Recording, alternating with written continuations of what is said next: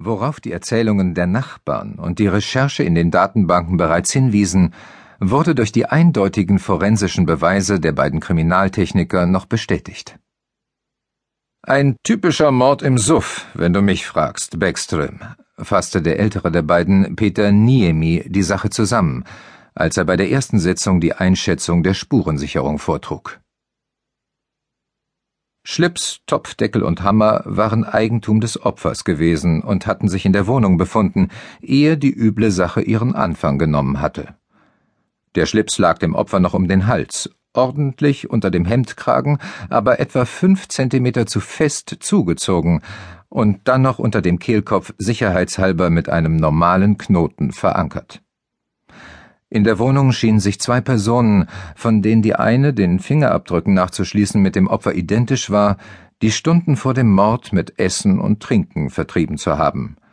Leere Schnapsflaschen und Bierdosen, Gläser, aus denen Bier und Wodka getrunken worden war, Essensreste auf zwei Tellern auf dem Tisch im Wohnzimmer und dazu passende Essensreste in der kleinen Küche ließen darauf schließen, dass die letzte Mahlzeit des Opfers aus Bohnen mit Speck bestanden hatte. Die Bohnen waren fertig gekocht gewesen und darüber gab die Plastikverpackung im Mülleimer Auskunft, am selben Tag in einem Ika-Laden in der Nähe gekauft worden. Sie waren in dem gusseisernen Topf aufgewärmt worden, dessen Deckel der Täter seinem Gastgeber im Verlaufe des Abends wiederholte Male auf den Kopf geknallt hatte. Auch der Gerichtsmediziner war zu diesem Schluss gekommen. Er hatte seine Erkenntnisse dem der Obduktion beiwohnenden Kriminaltechniker, der während der Besprechung der Fahnder mit anderem beschäftigt gewesen war, dargelegt. Seine schriftliche, endgültige Stellungnahme würde eine Woche auf sich warten lassen, aber für eine vorläufige Einschätzung hatten die üblichen Schnitte und sein geübtes Auge genügt.